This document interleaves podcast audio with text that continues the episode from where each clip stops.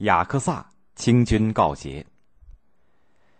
康熙帝平定三藩的时候，我国东北边境频频传来沙俄军队抢占土地、杀掠人民的警报。黑龙江流域是我国东北各族人民长期生活的土地。沙俄入侵黑龙江流域是从17世纪40年代开始，入侵者在我国土地上建筑城堡、残杀百姓、抢掠皮毛粮食。中国居民早就对沙俄的侵略行径进行了自卫反击。公元1660年，也就是顺治十七年的时候，这一带的沙俄侵略者已经被全部肃清。到了康熙帝初年。由于三藩的叛乱，清朝政府没有过多的精力兼顾东北的防备，沙俄侵略者又卷土重来，非法修建雅克萨城堡。雅克萨在黑龙江的北岸，呼玛西北，漠河以东，企图长期占据雅克萨。清朝政府虽然多次向沙俄政府交涉，但是都没有效果。三藩平定以后，康熙帝准备亲自解决沙俄侵略黑龙江的问题。他起驾来到老家盛京巡视，祭拜过祖陵以后，他就接见守边的将领，向他们了解边防的情况。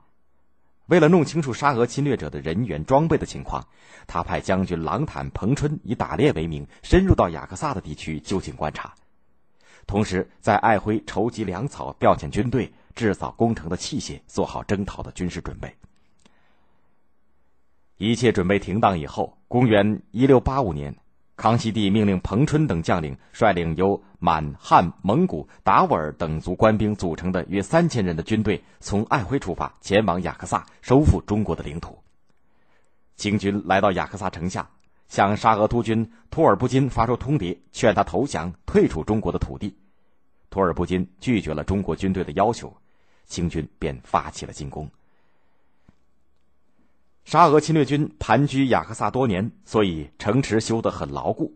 但是清军的攻势更猛烈，水陆并进，大炮猛轰，白天黑夜不停止，侵略者死伤惨重，又无外援。托尔布金只得叫部下挂出白旗，向清军求降，保证不再侵略中国的土地。清军接受了侵略者的投降，允许托尔布金领着残兵败将退回本国的土地。但是清军没有留人驻守雅克萨。而是把城堡毁坏销毁，就奏起凯歌，胜利返回爱辉，向康熙帝报捷。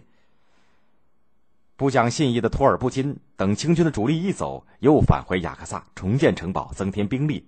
为了死守，他们增高了城墙，挖宽了护城河，储备了足够的粮食。康熙帝听到黑龙江将军萨布素的奏报，非常生气。第二年春天，就命令萨布素率领两千多军队再次出征雅克萨。这次清军采取长期围困的打法，在城的东南北三面挖战壕，构筑营垒，又切断了雅克萨四面的水道，同时用更加猛烈的炮火向城里轰击。托尔布金被大炮击中，伤重而死。沙俄军队被围困五个多月，弹尽粮绝，死伤的人横躺竖卧，城堡再也坚守不住了。这个时候，沙俄政府正式出面要求谈判解决争端。康熙帝同意沙俄的请求，下令撤退围攻雅克萨的清朝军队。公元一六八九年，清朝政府和沙俄政府通过谈判，在黑龙江的尼布楚正式签订了条约，在法律上规定了中俄两国的东段边界，确认了黑龙江流域广大土地为中国的领土，沙俄军队退出雅克萨。这个条约被称为《尼布楚条约》。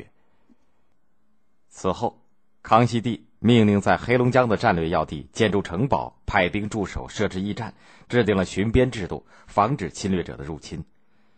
在相当长的时期内，保障了东北边境的安宁和和平。